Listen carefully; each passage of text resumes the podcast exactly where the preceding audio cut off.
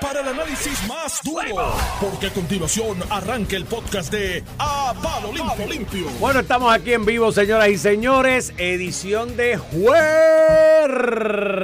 Y ya está aquí con nosotros, está presente Ramón Rosario y Cortés. Buenos días, Normando, es viernes. Juernes, Es juernes. viernes para nosotros. Ah, Sí. Porque Iván y yo nos vamos hoy a quedar en Ponce porque el programa de mañana es desde Guayanilla. Desde Y-. Iván y yo vamos a bajar de aquí a Ponce, vamos a llegar tempranito a Ponce y nos vamos a parquear en Ponce Oh. y es como si fuera viernes. Y nos vamos a hidratar en Ponce. En Ponce, sí. Oye, qué Pero vamos a empezar a hidratarnos temprano porque tú sabes qué pasa con el que empieza a hidratarse temprano. Ajá. Que se acuesta temprano. Se acuesta temprano. Y puede madrugar. Sí, seguro.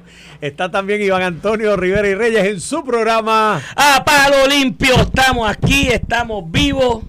Odio al chota, al No, que no puedes ese. decir eso Esa ya. no, esa no. Aquí pase Es que- amor. sobre es una emisora ayer en un positiva. tribunal y, y alguien me dijo, contra, ya no dicen los días del Y a mí me chota". encanta, no sé, la gente que me Y escribía. traidor y yo, no, pero eso es un mensaje de odio y de... Y y aquí de- estamos. Y de cuestión. No, pero tú lo decías como jovial, Y tú lo decías bien pompeado. Y tú "No, tienes que- eso, yo no, Tú pero tienes vamos que a dejarlo ahí". informarle a las personas que luego de tu expulsión eh, del Partido Popular y- retroactiva. retroactiva, donde borraron los récords, pues ya tú, tu cuerpo, tu madurez te va acercando a dignidad. Anda, La dignidad. a Este es dignidad. medio ¿Tú conservador, imaginas no este? tan religioso, No, no, pero yo- bueno, yo soy muy cristiano. tú eres muy cristiano, pero No. no, no, eres liberal en los temas que los religiosos no son. A los temas de corte social, yo mira, Mira. lo de transgénero, matrimonios del mismo sexo. Hasta el aborto, tú eres medio liberal, ¿verdad? medio liberal Sí, sí. también con lo del aborto. Digo, no al extremo, porque incluso justo cuando el proyecto de, de Joan de las 28 semanas y demás, uno de mis hijos, que es sumamente liberal, más liberal que yo, más joven, y me dice, contra, pero eso suena razonable cinco y meses y medio, porque cinco, cinco meses y medio ese muchacho habla, un poquito, y es verdad, o sea, tampoco es al garete. Vamos a ver. Eh, pero sí, sí, yo soy ¿Y tú, liberal. cuéntame? Todo bien, aquí disfrutando. Cuéntame. Oye, este me da la impresión de que Jennifer Va, va. de que está ha tirando. leído bien leída la, la, la, o sea, ella es muy puntual. Primero el tema de energía eléctrica que la gente Que está ella, que ella cocorá. sabe que si se agarra de ahí, chava Pierluisi. y ya Es un sabe tema complicado. con los alcaldes los tiene medio el Cor 3 El Cor y. Aquí mi amigo Mira, Manuel Lavoy Pero que no ha venido por Pero ahí, el Manuel. Col tres- está Porque por ahí de media habló, habló ayer pero no Estuvo aquí, aquí esta con mañana. Quique. Tú sabes lo que pasa con el Cortés, que es un- lo dije ayer a, a unos amigos. Cuando ella dice yo eliminaré el Cortés, eso es un mensaje simpatiquísimo para los alcaldes que han tenido puños con el Cortés. Que Manuel Lavoy tampoco hace- algunas veces ha sido muy burocrático. Eso te lo digo yo. Sí. a veces A veces. Sí, pero ayer- muy amigo de Manuel. pero eso, eso de eliminar el Coltri es una gran politiquería de Jennifer González porque el Coltri impuso el FEMA. ¿Tú sabes cuál es FEMA? una condición. ¿Sabes cuál FEMA? El de Donald Trump, el de su, partido. De su partido. Ella no dijo ni pío, no dijo ni- no ha dicho ni pío todavía. Para que llegue un peso a Puerto Rico hay que tener un Coltri. Eso está en una carta de FEMA, de Lon allá, de los republicanos de ella. Pero eso lo que tú quieres decir es que ella ha hablado con los alcaldes Ah, y eso, no, sí, sabes, está o sea, es los muy los- Ahora, sí, está- sí, sí. también está entre los alcaldes saber si eso es una cogida de tontejo o, o es algo que ella va a hacer en verdad. Ay, bendito. ¿Verdad? Bendito, pero Bendito, eh, contra Ramón, ¿cuánto tú llevas en esto, Ramón? Ramón, Algo, pero algo. bendito. Hay alcaldes bien inteligentes. Mira, me dicen también que en el bando de Diego está ¿Quién, quién zumba? Elías Sánchez. Eso Lo he escuchado, Está y que está activo y que incluso llamó a cierta secretaria que no voy a mencionar. Ay, A la vi- de RNA. vi- sí, vi- sí, escuché. Vi el chisme ayer, no, escuché a. no me consta, pero el lo leí de, eh, de hecho lo, puso De Juan Luis Camacho. que de aquí, ¿verdad? Que está en Sí, Noti que uno, estuvo él. en Noti 1, que es asesor de José Luis Dalmau.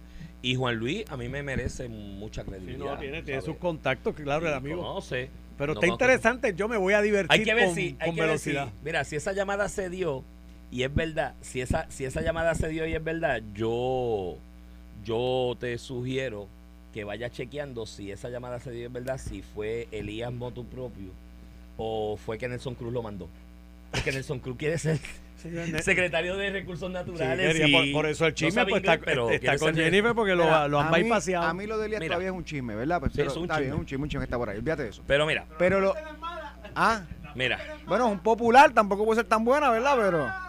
No, no, Juan Luis Camacho a mí me merece mucha credibilidad, lo conozco de años y yo no creo Por que... eso, pero le pudo haber llegado o por la secretaria o por Elías Sánchez o por alguien a quien yo se lo dijo. Y un popular tampoco puede ser la mejor fuente para eso, ¿verdad? Bueno, Juan Luis se mueve con todo el mundo. Se mueve con todo el mundo. Juan Luis es un moja tipo, tiene también, un juego moja. de piernas... Moja también. No, no, que es un tipo súper afable y se lleva bien con todo el mundo y todo el mundo le habla. Ah, Y pues lo que yo... dice que juega a todos los bandos.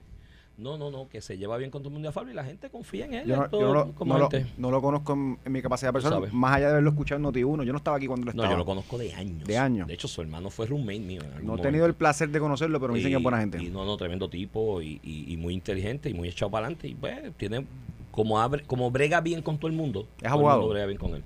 No, no, no, no, y, no es abogado. ¿Y en qué asesora a José Luis? Eh, al no sé en presidente. qué, en- en Lleva sí, toda la vida en esto, desde En que eso. se crió. Su papá Muy fue bien. candidato a alcalde en Yabuco, Yauco. Yauco, ¿Es de Yauco? allá. Es de Yauco, él fue candidato a alcalde de Yauco. Ajá. Pero para que chocó Para con la pared de, de, de, Lo de Abel. De Abel en aquella época, que Abel es- un animal político. Abel es territorio azul. Por eso, no, no, no, él, pero y, y tiene, tiene mucha capacidad organizativa en lo político, mucho olfato político y brega bien con todo el mundo. Y así que si eso se dio, pues, eh, pero hay que ver si a lo mejor fue que Nelson Cruz mandó a Elías a... Sí, porque Nelson Cruz quiere ser, tú sabes, ahí está diciendo por ahí en distintos, digo, ayer me tiró, bendito Nelson, te voy a explicar algo. Tú no tienes idea de cómo me, me divierte tuitear. o sea, yo me, me entretengo y la zumbo. po- ponle un poco y me. Yo- río. Yo, ni quiero hablar de esto. Sí, yo voy a hablar tú porque, insistes, pero sí, yo voy a hablar porque o sea, tampoco es como que me tires cascaritas y te creas que yo soy el pendango del barrio que me la voy a dejar tirar. Si tiras pon de mí, caballo, aguanta presión. po- porque para viene. Nelson Cruz, que Ayer fue mencionamos aquí ex senador del PNP, ex, ex senador del ex senador PNP que del perdió. PNP en Ponce. Que no, perdió. no que perdió. Cogió una pela en las pasadas eso- elecciones después de cuatro años siendo senador. Una, una salsa porque la- los constituyentes de Ponce le reconocen cero obra y cero talante para ser senador porque la pela que cogió, si hubiese sido bueno, los buenos revalidaron, ¿no? Tú sabes, en todos los distritos, incluso los más Hubo apretados. hubo buenos que perdieron, digo que yo considero Sí, buenos que perdieron, pero los constituyentes no Los consideraron que era constituyentes no consideraron. que es lo que importa, porque yo no voto en Ponce. Y ayer estuvimos hablando de los que podían estar con Jennifer y los que no estaban con Jennifer y salió el nombre de él. O sea, de los que de alguna manera han sido candidatos o han ocupado puestos electivos u ocupan puestos No es electivos. que salió el nombre de él, es que él salió aquí anunciando la candidatura de Jennifer, que Jennifer lo desmintió a los dos Él dijo minutos. que era el 2 de septiembre Esto va a ser el lo 2 de septiembre y Jennifer salió a los dos minutos. Bueno, sobre, sobre su reñida relación con la verdad, te explico algo ahorita. Para que él sepa, porque Nelson, es que yo me informo antes, gallo, y hago las cosas. Y a ti y a cualquier otro, cuando yo hago mención de alguien, está fundamentada y está respaldada por la verdad y testigos que pueden corroborar esa verdad. O sea, si no, yo, cuando yo no tengo testigos que pueden corroborar la verdad, ¿qué es lo que yo digo aquí? Se comenta, se rumora, se dice tal cosa, no me consta y lo hago claro. Está, caso- está tratando de volver a correr, ¿verdad? Para terminar de contextualizar, por el distrito de Ponce en la primaria del PNP. Eh, y está alineado con Jennifer Está porque él estuvo con con. Wanda, Wanda estuvo en primaria con Wanda Pierluisi, perdió. perdió y él sabe que en el grupo de político de Pierluisi tiene la misma oportunidad que tiene de yo llegar a la luna. no, no, que ¿Me ya, que, ya, que ya Pedro Pierluisi tiene en el distrito de senadores candidatos. Dos candidatos. Que es Jackie Rodríguez, presidente de las Eh. mujeres, que está con él. Y Luis Nelson el hijo. tiene las mismas posibilidades en el grupo de Pierluisi de las que yo tengo de ir a la luna. Entonces ayer yo, dentro de lo que mencionamos, yo mencioné dos cosas que de las figuras así que han sido electos o son electos ahora o fueron electos en el pasado, que está él, es uno, y menciona a Quiquito. Que, que, y que a- es electo, que es, el- que es el hablamos más, hablamos de Nuno, que fue electo en algún momento. Y después hablamos de Ponce. O sea, y en el Ponce, en el contexto de lo que hablamos de que cuando hay primaria, pues si un alcalde está con uno, el otro busca uno que haga con contrapeso, porque tú necesitas contar Y lo votos. mismo pasa con los senadores. Y lo mismo pasa con los senadores. Y mencionamos que Ponce, y tú traiste el ejemplo de los dos que Luisi tiene en Ponce, y él, que pues. van a Pierluisi y eh, él que Jennifer. sintió una imperiosa necesidad de escribir ahí en Twitter y mencionarme a mí de que si la obsesión con él, que lo mencioné tres veces, y yo pues le contesté después cuando tuve tiempo, porque ayer tuve un día de trabajo bastante ajetreado. Este, y cuando tuve tiempo le contesté y le dije, mira, este, gracias por la sintonía y el apoyo. Los ratings están brutales. Tú sabes que los números de este programa están bien, bien, bien trepados, mano. O sea, de gracias, de verdad y gracias. Y ayer que estuve en el Tribunal de Bayamón en la sala de investigaciones, que tuve contacto directo con mucha gente allí, me di cuenta de que sí, de que, de que lo que dicen los números es una realidad fáctica. Es un, valga la, la redundancia. En México, un par de boricuas me pararon para saludarme por el Por programa. eso. Cuando estaba Entonces, el asunto es que, digo, gracias por el rating, pero le di un consejo de buena fe. No escuches radio en las horas de trabajo porque tienes que trabajar. Tú le contestaste. te paga. No, no, no. Tú Y- le contestaste con esa curva porque tú le metiste un, Entonces- chicha- un chicharro. Entonces, que Le cuando esté trabajando, chicharro que mejor lo escuche en el podcast. Después que él te tiró un chicharo, que él te agradeció por los Claro. tres minutos de mención y que tú eras un popular. Eso fue lo que Entonces, qué sé yo, qué más, ¿no? Y me hizo la relación de lo de los boys por tirarte a ti Ajá, también sí, sí, y sí. demás, y qué sé yo, que la, la, la cuestión de él. el asunto es que esta mañana vuelve y zumba una cuestión de que si el enemigo, yo no sé qué, ah, de que estaba, que lo oyó por el podcast, pues qué bueno que lo oye en el podcast cuando estás trabajando y que a mucha honra ser vigilante. Ya nadie aquí, yo he dicho algo en contra de los vigilantes, al contrario. Yo he resaltado la función de los vigilantes, pues yo he tenido clientes que son vigilantes, incluyendo uno que cogió un tiro y quedó en una silla de ruedas Iván, por hacer su trabajo Mi como tío vigilante. se retiró de vigilante sargento. Por eso. De que nadie aquí ha denigrado, así que la cascarita tratando de hacerte la víctima con eso, como se- no se dijo nada. Él es vigilante de recursos naturales. Cuando Ricardo Rosselló quería ser secretario de recursos naturales, y es una realidad, y lo sabe todo el mundo alrededor de los que estuvo. Tú estuviste más tardecito, pues ya después eh, la parte final de la transición, de la campaña, campaña, la campaña. Y, y la transición, pues tú estabas en el grupo de Perluisi y trató de ser re- secretario de recursos naturales y él se paraba donde todo el mundo y él le decía a todo el mundo que él corría todas las mañanas con Ricardo Rosselló que desayunaba con Ricardo Rosselló con frecuencia y con regularidad y que Ricardo Rosselló le consultaba asuntos importantes de política pública. Y esa era su manera de venderse, como que él era el tipo de confianza de Ricardo Rosselló en recursos naturales, cuando los hechos y la evidencia posterior demuestran que no. Bueno, nombraron a Tania sabes. Vázquez, que era la persona Vázquez. que tiene resumen En para eso. ese proceso de y por, y de hecho, transición. por eso fue la pelea de Nelson con Tania desde el primer día. Por eso, porque él quería ser secretario de Recursos Naturales. Y bendito, no sabe en inglés. O sea, para ser secretario de Recursos Naturales debe saber inglés porque hay unas cosas federales que tienes que bregarle una cuestión. Entonces, eso. Segundo, en ese proceso de transición, Nelson Cruz fue allí con una lista de 32 nombres. Panas de él, de recursos naturales, que eran los. Él estaba repartiendo los puestos de confianza. Pues como está allá adentro, sabe el organigrama y decía, este va para aquí, este va para allá y este va para allá. Y como Ya, que. ya él como senador. Y co- ya como senador, y todo el mundo lo miró y le dijo, pero este se tostó, se volvió loco, ¿qué es lo que pasa? Y de ahí la guerra, e incluso la cuestión de los boys del chat, y la- porque tenía una guerra con usted, pues si un tipo que le está diciendo a, a todo el mundo que bebía café con Ricky casi todas las mañanas. Entonces había una gente, tú estabas en ese grupo, otras personas que ten- tenían la cercanía con Ricardo Rosselló y demás para, para, para tener ese contacto directo y él la envidia y la cosa. Y Nelson, no tienes Mira, break. vamos. No vas a ser secretario de Recursos Naturales, eres un incompetente y un mediocre. Fuiste un mediocre como senador. Yo no recuerdo una sola pieza legislativa, yo no recuerdo un solo tema de tangencia, importancia para el país que le haya adelantado desde la, desde la, desde la, desde la legislatura. Y por lo tanto, usted me dice que, ah, que estás buscando el break de la esperanza en el corillo de Jennifer, bien por ti, pero no te crees enemigos imaginarios, gallo, porque no los hay, tú sabes. Aquí yo te las digo como las veo, tú sabes, Pues, y yo- creo que tienes cero chance. Yo tú sin, sabes. sin tener que suscribir necesariamente todo lo que tú has dicho. No, porque no, no, mucho y y está- y sí, sí. Yo no lo digo más por esto, Iván, porque yo cuando me dijiste que ibas a hablar de Nelson, no hables de Nelson, esto es un aspirante a un- una candidatura que está buscando pauta y tú se la acabas de dar, ese es mi punto. Y mira, y lo que está Se bien. la di buena, de que es un mediocre, es un que- incompetente y y, lo que está en el break de la esperanza y mordido. pues. Y mira, si esa es su vocación de servicio público, pues, Pues, y yo discrepo, yo pienso que estas personas, uno, porque hizo unos ataques a mí, yo las ignoro, No, no, mira dónde yo estoy, mira dónde está él, fíjate de eso. Eh, entonces, pues le estamos dando reconocimiento. Fuera de eso, tuve con Pierluisi, ganamos la primaria, ga- ganó la primaria eh, Ricardo Rosselló, hice el trabajo de campaña que ni él ni mucha gente hizo, que estuvo desde el primer día con Ricky. Dejé un trabajo súper exitoso económicamente para ganarme una tercera parte y ayudar a la administración. Este, cuando Ricky decidió correr el delegado, le ayudé con las dos manos. Este, y todavía soy su amigo y le ayudo, no como otros que lo abandonaron. Y hablo de Nelson Cruz. sí, Cuando revolvió el verano de del 2019, que fue de los que se unió a que renunciara y meter a Jennifer. Pero nada, vamos a otro tema, papá. Pues, y por para cerrar el tema, Nelson, tienes bola negra en el corillo de Jennifer porque te pusiste a hablar de más y dijiste que el 2 de septiembre iba a anunciar. Ahora Jennifer anunciará el 7 o el 8 o Iván, el 9 o yo, el 10. yo tengo amigos allí de los, de los más fieles que son gente de, la cam- de campaña, que son súper exitosos, competentes, que ayudan a Jennifer en su campaña. Que se los relajan.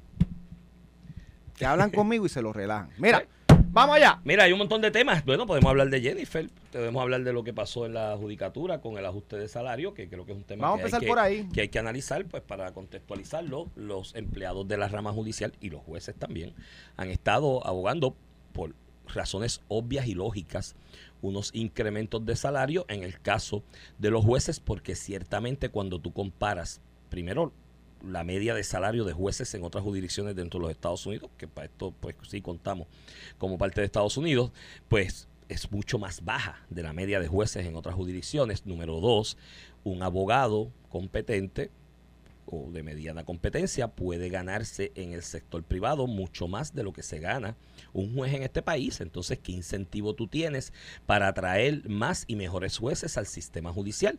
Pues muy poco y es un vía crucis eh, tratar de reclutar buenos y mejores jueces y llenar vacantes que hay ahora mismo, que no se han llenado otras por las peleas chiquitas, politiquería del país, pero es un reto y yo creo que es súper razonable y súper lógico que se ajusten esos salarios de los jueces.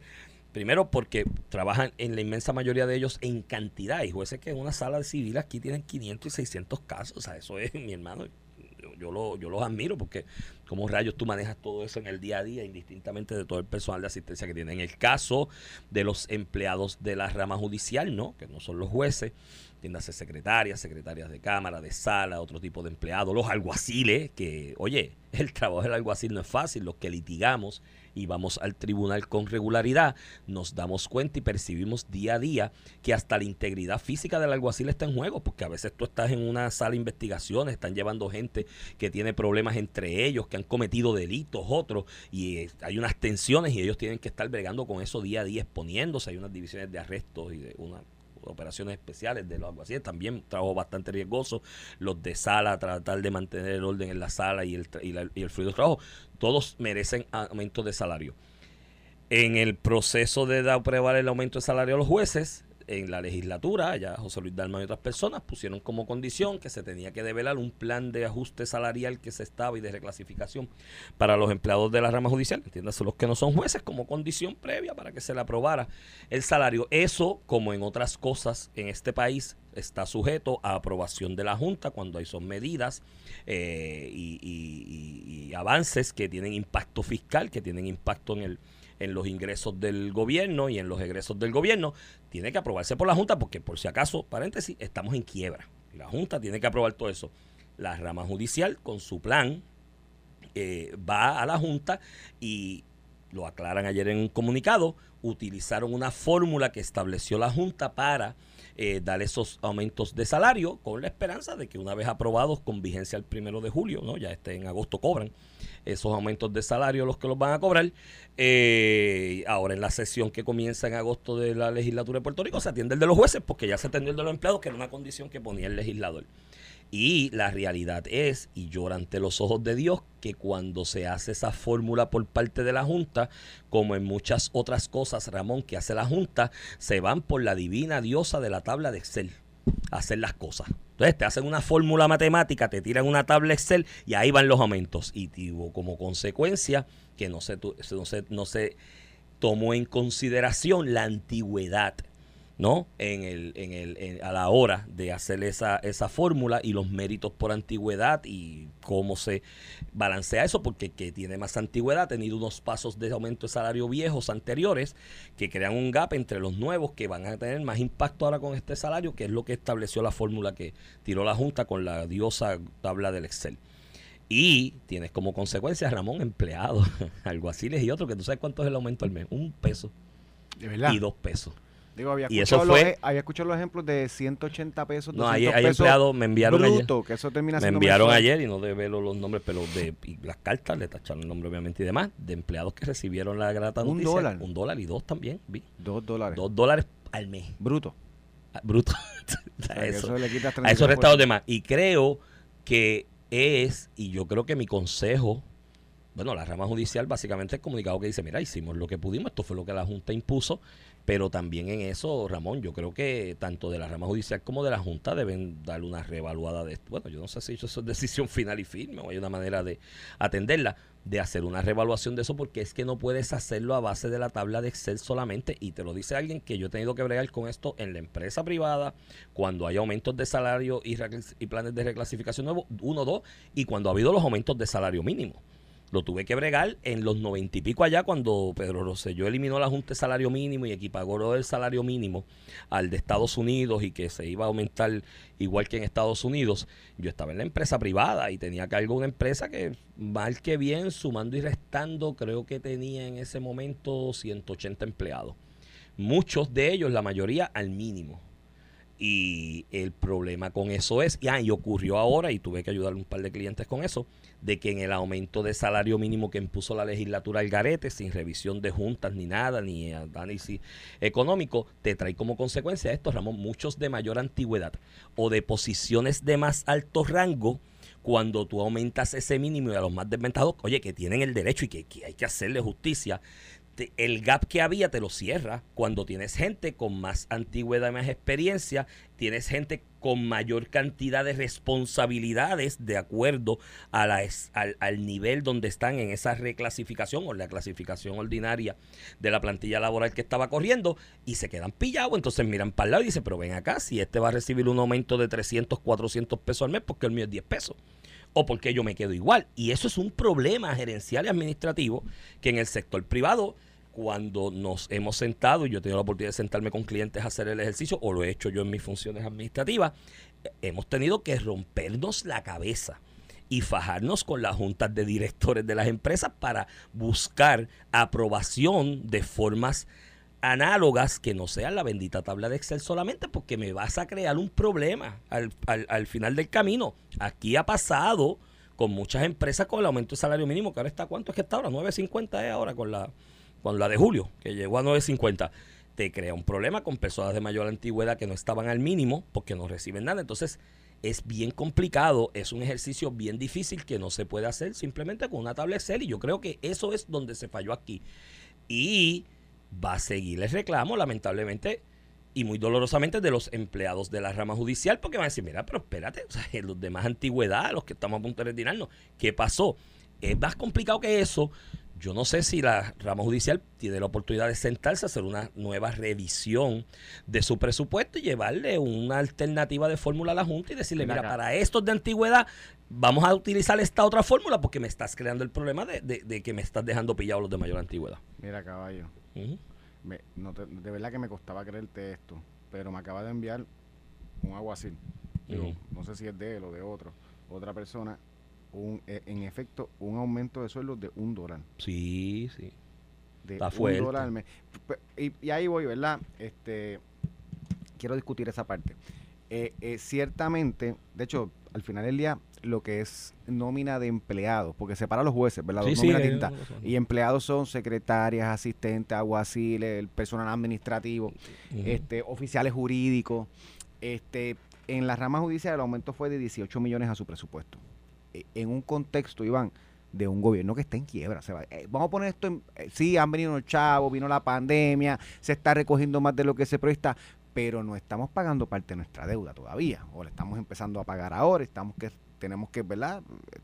Estamos en quiebra. Hay un hay una un plan fiscal que a 10 años lo más que provee sobre el gasto del gobierno es una reducción. Y decir que le estás metiendo 18 millones de dólares a la partida de nómina, pues, pues en estos momentos en lugar de estar recortando, votando empleados, pues la realidad es que lo estás manteniendo y pues sí, le estás dando un aumento, aunque sea ínfimo, que no sea sustancial. Está bien, Iván, lo que te quiero decir es que en el momento que estamos, o sea, podríamos estar hablando de reducir empleados, pero no, no estamos hablando de eso. Estamos hablando de mantener o, de reducir salario, estamos hablando de mantener el, los empleados que tenemos, el salario que tenemos y algunos, unos aumentos ínfimos que no hacen justicia. Estamos totalmente de acuerdo, pero tampoco es como que tenemos otra alternativa. O sea, desde el punto de vista de Ramos, dice, yo pienso, en este caso, que ¿cuál es la alternativa? ¿Conseguimos 18 millones de pesos más que no tenemos autorizados para gastar? Porque yo espero que nadie en la rama judicial se esté quejando de esto y se y cree en el Estado Libre Asociado. Espero que no porque la razón por la cual no se le puede poner más chavo es porque la Junta de Supervisión Fiscal, que es un ente colonial, nos tiene así. Creo que en la, en la administración hay varios que creen. Ah, en el, no, no. Perdóname, la jueza, presidenta, la jueza presidenta la nombró Alejandro García Padilla del Partido Popular. no necesariamente es, como yo No necesariamente es que ella cree. Mira, es como yo presumir que un juez que nombró a Luis Fortuño no cree en la estadidad. En su carácter personal no, no pero en el caso de él hay gente que ha cambiado. Mira, Nidia, el mejor ejemplo. Nidia Velázquez. Por eso a lo mejor la jueza presidenta. Pero digo, eso es una cuestión Pero la jueza presidenta por, por su trasfondo, por lo que tracto familiar, no sé, por lo que escribe, porque no, no la he visto escribir.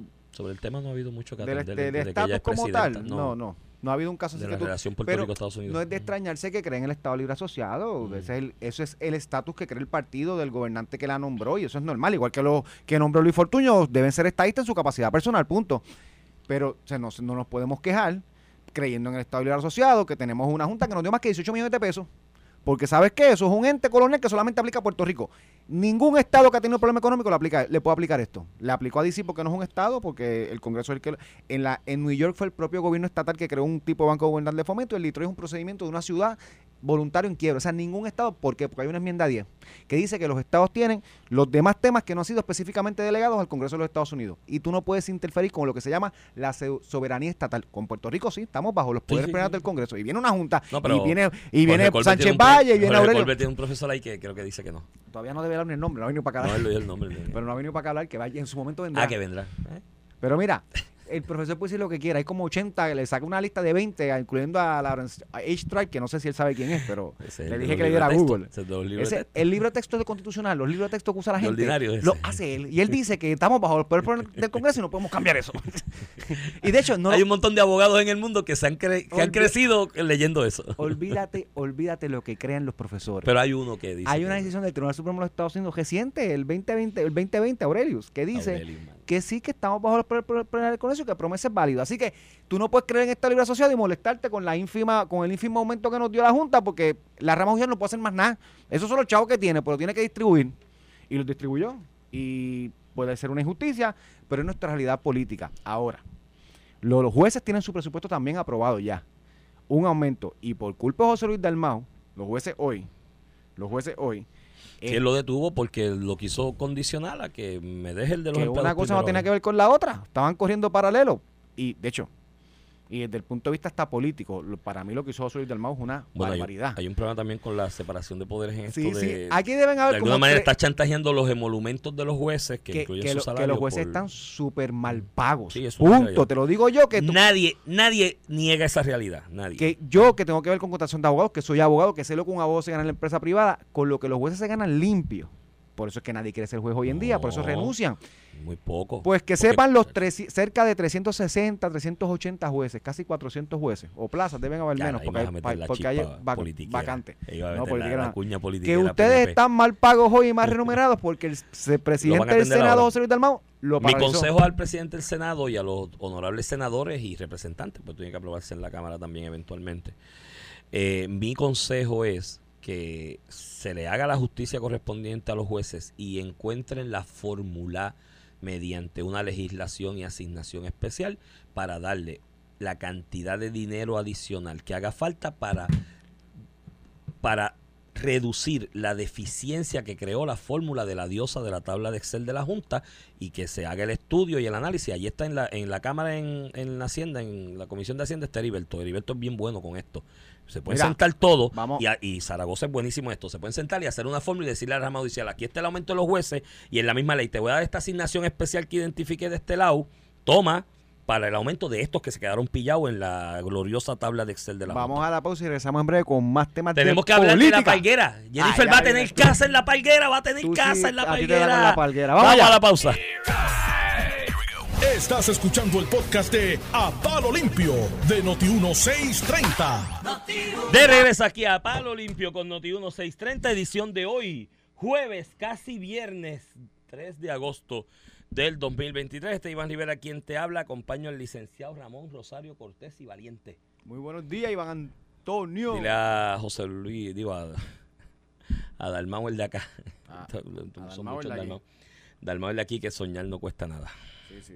Está bien. mira, antes de ir al tema que dejé en línea, para aclarar sobre lo del malvete electrónico, que es un gran paso de avance, definitivamente, Palo.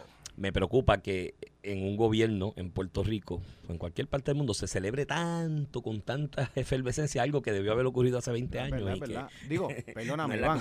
Iván, hay como solamente dos o tres estados con malvete ele- electrónico. Ah, no, no, pero a ver, vamos a Sí, es verdad, reconocer. Lo del, Vamos del sesco digital, eh, lo del sesco digital es más, más Sesco común. digital, de hecho, el Baco ID digital, Puerto, Rico, Puerto era la, Rico, la única La única, jurisdicción. Eso es la cierto. única. Y las reconocieron otras. Y la reconocieron, de hecho Eso la copiaron otras después. Y eh, en lo del malvete electrónico hay como dos o tres estados que Sí, tienen eso pero tú sabes por qué. Porque hay otro que no hay ni malvete.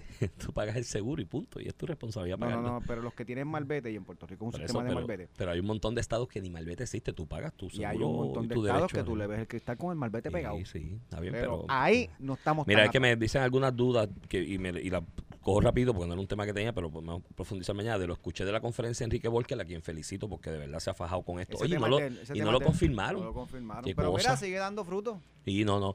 De las cosas que explico, pues me dicen, mira, ven acá, los viejitos, por ejemplo, que no tienen el sello, del, eh, eh, está la opción de quedarse con el malvete de, Sí, de- el de pegado. papel, el usted pegado. Puede ir, usted puede ir a la como usted lo puede hacer. inspección y comprar el pegado. Y sobre la inspección, pues cuando se llegue a inspeccionar el carro, en el centro se tiene que llevar la inspección anual. Cuando lo lleven a inspeccionar, en el centro de inspección te van a decir si el sello que tienes pegado de AutoExpreso, los que lo tienen, funciona con esta aplicación nueva o en esta fusión de aplicación o tienes que poner otro. Entonces lo que hace es que te lo reemplazan y te lo dicen en el mismo centro. Pero sí tienes que inspeccionar anualmente cuando te toca el de pagar el derecho de inspección y demás. Eh, así que básicamente por ahí va, creo que va a fluir bastante bien. La transición se está haciendo bien ordenada y no va a haber grandes problemas y Esperemos. grandes espavimentos con ello. Y felicidades por eso. Me preocupa que en el mensaje de situación, de estado de situación del gobernador en abril, cuando mencionó eso, eh, fue lo más que recibió aplausos y todo el mundo emocionado. Y decía, pero espérate, todo algo que es bastante Estamos adelante, papá, en O sea, Cuando algo. un país, bueno, estamos, Oye, adelante, no, pero lo, estamos adelante en otras cosas. al final, también. Ilia, como que la tienes que ir, ¿por qué? Porque tienes que inspeccionar tu carro. Tienes que hacer la gestión de inspección del carro. Así que la diferencia es que no tienes que estar sacando, pegando el sello. Eso Lo, pa- hace. lo pagas por la aplicación. Es Eso, un- eso es una un chulería. palo, es un palo. Una chulería. Es un palo, pero lo de renovar las licencias por, por la maquinita, papá, eso lo No, hice eso yo. ha sido un palo Eso lo brutal. Hice yo, papá. Sí, Ya yo no, tienes que, que ya no tienes que esperar cuatro horas en Yo una tuve que ir físicamente. ¿Por qué? ¿Qué te pasó? Porque uno de los documentos no uno de los documentos no lo subieron bien. registrado. Pero nada, ya Pero- una pero vez. Eso que la próxima no tienes que ir. No, por eso ya fui. Y ahora es 10 años también, que antes era cada 4 años. No, no, en eso se ha avanzado y hay que reconocerlo. Y hay que reconocer que ha sido bajo administraciones PNP. No, no hay otra. Bueno, así, esto es de Todo- ahí. La historia del progreso en Puerto Rico ha sido esa. No, Después de Muñoz. cosas Después aquí. de Muñoz, la historia de Puerto La Rico primera APP importante y que funciona de verdad es el Teodoro Moscoso. Eso Teodoro. fue el Partido. Popular. Hernández Colón. Eso fue Hernández Colón. Y eso es una APP de verdad, porque es una concesión al subsuelo y tú construyes. Entonces los PNP lo que hicieron fue dar, bueno, y Alejandro también, cosas construidas, dárselas a otra gente. Y están mejores. Checate el expreso, el aeropuerto. Sí, lo de Expreso es curioso porque ustedes dieron, ¿cómo fue? Por 600 millones, 40 años fue algo así, lo de la, la 22. Después cuando, no sé quién fue allí en la administración de Alejandro que tuvo esa gran idea, le dieron 20 años más, que es el 50% del original, por 100 millones. Yo no cuadra, faltan chavos aquí en la ecuación. Mira, ayer en una entrevista en el programa de el amigo Rafael Lenín López, en un programa en Telemundo, en el noticiario, a eso de las cinco y media, y de hecho lo felicito, yo nunca lo he felicitado al aire, Rafa siempre hace Rafa, muy buen trabajo. Y, mi- y- Rafael y Lenín lo López. amigo. Rafael Algunas Lenín. veces discrepo de él, Sí, me le como cago todos, en todo, como todos. Pero, Pero- pero, es buen periodista. es buen periodista de los más inteligentes en Puerto Rico. Yo siempre se lo he reconocido y de los más responsables también haciendo su trabajo. Así que, que felicidades por el programa. Entrevistaron a Jennifer, que estaba ayer de Media Tour, dando sus avances a la primaria. Eso va así. Esta cosa de la primaria, de la candidatura a la gobernación, Jennifer no la va a anunciar el día 2 de septiembre para Todo- desmentir a Nelson Cruz. todo- Pero si no, la anunciaba el 2 de Todo septiembre. el mundo le pide entrevistas a Jennifer y a Pedro Pierluisi sobre la primaria del PNP porque ¿y a quién le pide a Zaragoza, a Dalmao? Ah, pero Jesús Manuel intervino ¿A y dijo, ustedes los PNP dejen de estar ¡Ey, peleando. ey, ey! Dejen pelear. Yo estoy aquí también. No peleen entre ustedes, peleen conmigo. Bendito, muchacho, no te- A lo que voy, que no, No hay genera, candidato, mira. Iván, no genera, Ramón, el Partido Popular no genera El PPD no tiene candidato. emoción. El PPD no tiene candidato en San Juan. ¿Por qué aún. Normando no se mata llamándolos a ponerlos a pelear? Ah, no, es con los PNP porque son los que llaman la atención. Mira, Ramón, en San Juan el Partido Popular no tiene candidato todavía. no tiene candidato. Sí, porque Mira, es, dicen que Manuel, yo. Manuel es que se ha proyectado, Marlene el Calderón, más que se ha Pero proyectado. dicen que va por el precinto 4. sí, es una jugada segura de safe del. Mira, eh, ¿sabes dónde más? En Mayagüez, caballo. Es En Mayagüez, bueno, tienen el, ahí, tienen, ahí tienen dos posibles candidatos a la Por eso, pero ya oficial que diga. Ah, va, no, no, no, no, no. Ahí, va a haber, pri- ahí va a haber primaria. por eso, pero bueno. La- el, el alcalde interino versus la representante. Mm, no, el alcalde. Ah, bueno, no, y está Charlie Hernández por ahí. No me saca a Charlie de ecuación, que Charlie se ¿Va mueve a correr, va a calladito. correr? Sí, dicen que sí, dicen que sí. Ok, no, me no lo he hablado con él, pero dicen que sí. Pero ayer le di entrevista a Jennifer González y me llamó la atención que, le, oye, Lenín, como buen periodista que es, le hizo una pregunta puntual a Jennifer importante y que es la misma que yo me hice el primer día de la conferencia de prensa aquella a ella, que le dio un charrascazo a la del DRNA, le dijo irresponsable, le faltó decirle charlatán, estuvo así, ¿sabes? Porque cómo vas a develar documentos de una investigación, bla, qué sé yo. Eh, le di lo mismo que yo pensé ese día, yo dije, pero ven acá, primero no era que tú no ibas a hablar de los asuntos familiares y que eso no era tuyo. Y no tiene que ver yo nada con que eso. yo creo que era lo correcto. Bueno, Cuando ella. lo defendí aquí. Entonces sale una conferencia de prensa diciendo, allí no hay ninguna ilegalidad. ¿Y por qué a mí nada más? Digo, ¿por qué a esa casa nada más y las otras 110 y ahí los otros 110 dijeron, pero loca, ¿qué pasa? No, esa es la, la teoría del ahogado. El que se está ahogando se No, lleva a todo el que está alrededor. Todo estaba en ley y que era una persecución Eh. más allá del ICER, de la administración. Tal mangle, eh, eh, creo que es una violación de ley. eh, están protegidos. Pero bueno, Oye, si está todo legal, no importa que investigue. Pero hay una investigación, pero no, ella, ella dijo que allí no había ilegalidad y si la conclusión de la investigación es que hay ilegalidad, es una persecución. Una O sea, ya estoy ahí. O sea, ayer le preguntan, por eso y Lenin le hace esa pregunta, pero primero no y ahora sí habla. Y dice, bueno, primero que nada, esa, esa casa todavía no es mía. Yo, anda, ya eso explica todo. Oye, pero Rafael. Ya eso explica Ah, todo. lo vi, lo vi. Y, Ra- y Rafael Lenin se le cayó ahí porque no hizo la pregunta de seguimiento. Está bien, pero la, ¿Cuál es la pregunta de seguimiento? Pon, pon, más, pon el audio. Tú tienes el audio por ahí, ponlo por ahí para ver si lo. Sí, déjame ver. ¿Por qué usted tardó tanto en abiertamente decir que es- Primero porque la casa no es mía, todavía no es usted mía. sabía que era de ellos? Pero bueno, Todavía no es mía. Tanto en abiertamente decir que esa casa era de sus suegros. primero porque la casa no es mía, todavía no Pero es usted mía. sabía que era de Todavía, Todavía no es todavía no es mía, implica que ahí hay conversaciones con ella y su señor esposo de que eso va a ser de ellos. Podría ser Y es posible, y es posible, nada, desliz no, desliz no. Eso ya es meterse en la mente de ella. Yo me voy al récord a lo que dicen las palabras y la definición del uso común de ese lenguaje. Punto.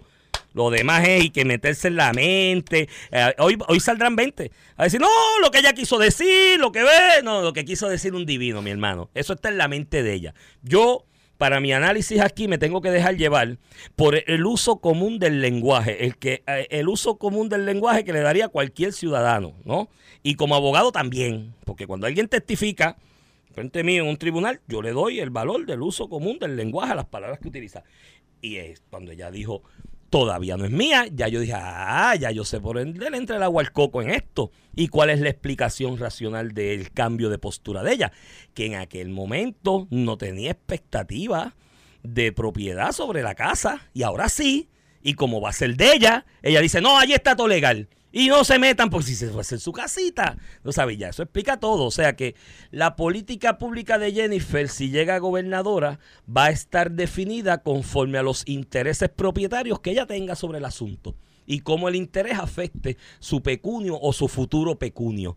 Y cuando apruebe legislación o promueva legislación si llega a gobernadora, va a estar en función de si a eso me va a afectar mis chavitos en el futuro y los chavitos de mi casa. Y ese es el talante de una futura está- gobernadora que ustedes quieren. Estás haciendo Los especulaciones. PNP tienen. No, no, eso es, pero eso es lo que dice el lenguaje. Ciertamente cuando ya le contesta a Lenin, que Lenin no le decía, de- Lenin pudo haberlo aclarado, ¿verdad? Porque pudo haber sido un desliz en su manera de comunicarse, pudo haber sido lo que tú señalas. Todavía no es mía, puede ser que va a ser mía. Este y, y pues tú puedes decir, bueno, es que ya se casó con el hijo y eso puede ser parte de la herencia. Bueno, pero eso es una asociación y ya no participa porque eso es privativo. O sea, no es es por herencia que va a ser de ella algún día. No, y eso creo que no se pueden pasar en sucesión, algo así. la- Por, no se puede pasar eso por los de. Por, aparentemente por el acuerdo del 78. ¿De no, verdad? Sí, No sé, dicen pues, eso, pero no, Pues no me no sé, no no me consta, no, no he estudiado el asunto legal. Pero independientemente, aunque se pueda pasar por sucesión, ella no lo va a heredar, porque eso es el- le- las herencias en Puerto Rico son privativas del cónyuge, aunque sea una sociedad de gananciales. Que en este caso yo no sé si tan siquiera si hay una sociedad de gananciales, a lo mejor eh, hay capitulaciones. Pero, pero Pero a, veces cuando se sacando- casan, a veces cuando se casan está la teoría esa de que todo lo tuyo es mío y lo mío también. Sí, sí, esa la, esa la tienen en casa. todo lo tuyo es mío lo mío también. Esa es otra sociedad, otra sociedad, otra. sociedad de gananciales. Mira, Especial. Pero, pero en ese sentido, lo que digo, y Lenin es, créeme que yo cuando era portavoz del gobierno, de hecho nosotros trabajamos con Lenin un tiempo también, ¿verdad? Cuando estábamos allí en Radio Isla. Sí, Tú y yo, tú y yo. él, él y hacía cuando la yo era portavoz del gobierno, que yo iba donde Lenin, este, a hacer entrevista, uno se preparaba bien porque es un periodista muy inteligente. De Mira, me escribió un amigo dentro de los ataques de Jennifer de que, bueno, yo creo que aquí claramente lo han definido muy bien. El otro día Anthony Maceira lo definió muy bien. La fiscalizadora del PNP Jennifer. Ella fiscaliza al partido al que quiere ser candidato. Del cual es y vicepresidenta. presidenta. Ay, es Del vicepresidenta. cual es ¿verdad? vicepresidenta. Oye, ¿verdad? Eso es un detallón. Mira, Y entonces, pero me escribe alguien y los ataques de la luz me dijo, ven acá, si gana Jennifer, ¿no se va a ir la luz? Al otro día. Y no va a subir, va a bajar. Entonces, lo del Col 3 que lo hablamos Pero espérate, cógelo con calma, cógelo Ah. con calma. Mm. Iván, coge el turno allí. Mira, ve allí, coge el turno allí, que Dale, te toca después. tú. Estás como cuatro o cinco turnos. Tírala, abajo. tírala. Que yo diciendo que cuando ya dice todavía va a ser mío, que se puede entrevistar como, como tú dices, le faltó a Rafael Lenín preguntarle por qué va a ser tuya, para que ella pudiera aclarar si en efecto eso es lo que se refería, ¿verdad? Este, y, y mira, y, y si va a ser de ella, va a ser de ella, eso no, no hay problema. Ciertamente tiene que cumplir con la regulación y si hay una investigación, tú no puedes llamar a Anaí Rodríguez, que ha estado en candela, by the way, que ha lucido muy bien, una secretaria de las que ha lucido muy bien desde que la nombraron, al punto que fue confirmada, en una posición complicadísima. De hecho, la razón, esto no lo saben mucha gente, pero yo creo que hasta el gobernador lo, lo ha dicho, la razón por la cual Machargo se quedó en el cargo era porque con un Senado como el que teníamos, con pluralidad, el Partido Popular no tenía mayoría, el PNP tampoco, habían dos de Victoria Ciudadana, este pues, el Partido confirmar a alguien Independentista, era confirmar a alguien que bregue con temas ambientales, Es que no sea lo que muchos de nosotros conservadores pro business piensan, le llaman pelú, que no sea un pelú, este ambientalista que tenga otra agenda que no es la de desarrollo económico. Este iba a ser imposible. Pues el de el de Wanda, el que ya estaba nombrado y confirmado, para que no tenga que pasarlo de nuevo al Senado. Cuando él se va, tiene el tostón de conseguir a alguien que sea confirmado en ese Senado. Y Anaís lo hizo y creo que lo hizo muy bien y ha tenido la candela que Anaís ha tenido. Otros secretarios de, de recursos naturales, como Tania, los problemas eran que si las bombas después del huracán, los problemas de esta administración particular de Anaís, que recursos naturales realmente nunca ha tenido muchos problemas a nivel mediático. Este sí, ya ha sido todo ambientales. Porque Eliezer se ha metido en todos lados, con lo de Rincón. Bueno, porque hay un nicho ahí que Open Society está pagando. Sí, Open Society está pagando y ese ha, y nicho. ha provocado que tenga un relieve el, el, ¿verdad? el que sea jefe de esa agencia que no tenía antes. Y Anaí los ha manejado muy bien.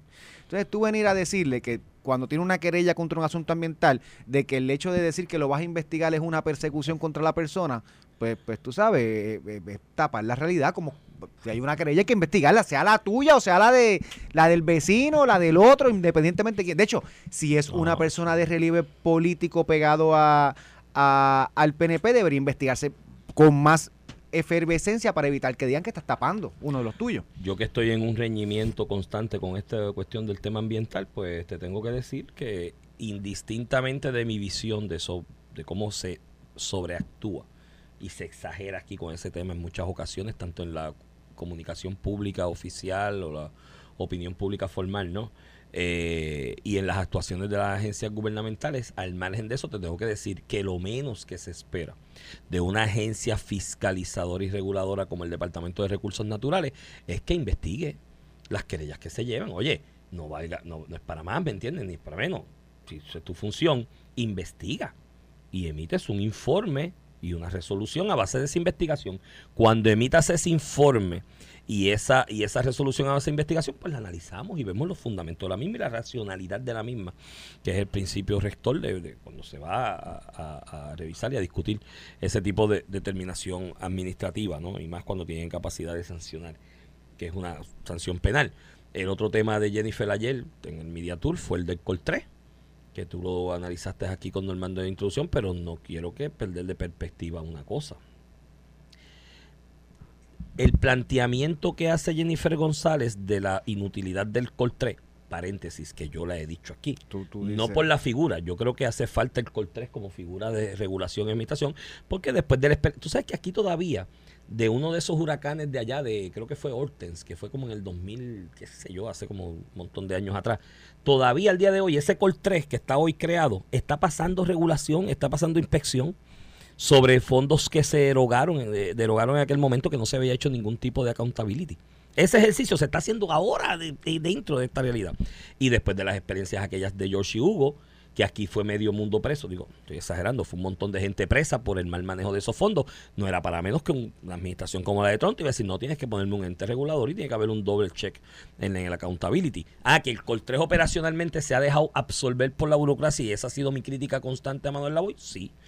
Ah, que el Col 3 dentro de la ecuación económica le da mucho dinero a gente en la escala superior de la organización administrativa y los que hacen el trabajo de verdad están mal pagos y se le está yendo todo el mundo, porque ese es el problema que tiene el Col 3, se le está yendo todo el mundo de allí, porque el que hace el trabajo de, de base, el, el, el, el, grassroots ahí, el día a día de ese ejercicio de accountability está muy, muy pal pago.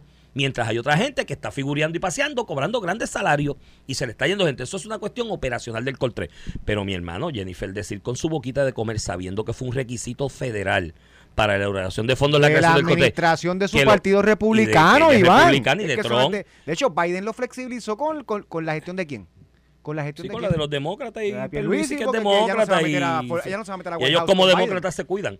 Pero de que fue un requisito y ella lo sabe eso. Ahora, la pregunta es, ella está clara y alguien le ha preguntado en esa expresión que hizo ayer que si el Coltrés se elimina no hay chavo. Porque es que los fondos están sujetos y están amarrados a la existencia del Coltrés.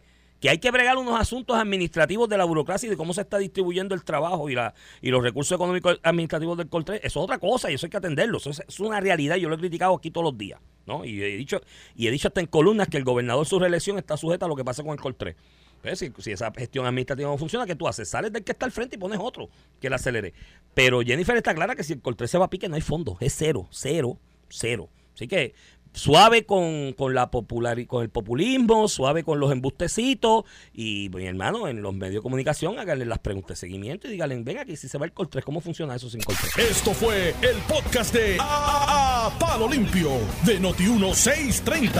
Dale play a tu podcast favorito a través de Apple Podcasts, Spotify, Google Podcasts, Stitcher y notiuno.com.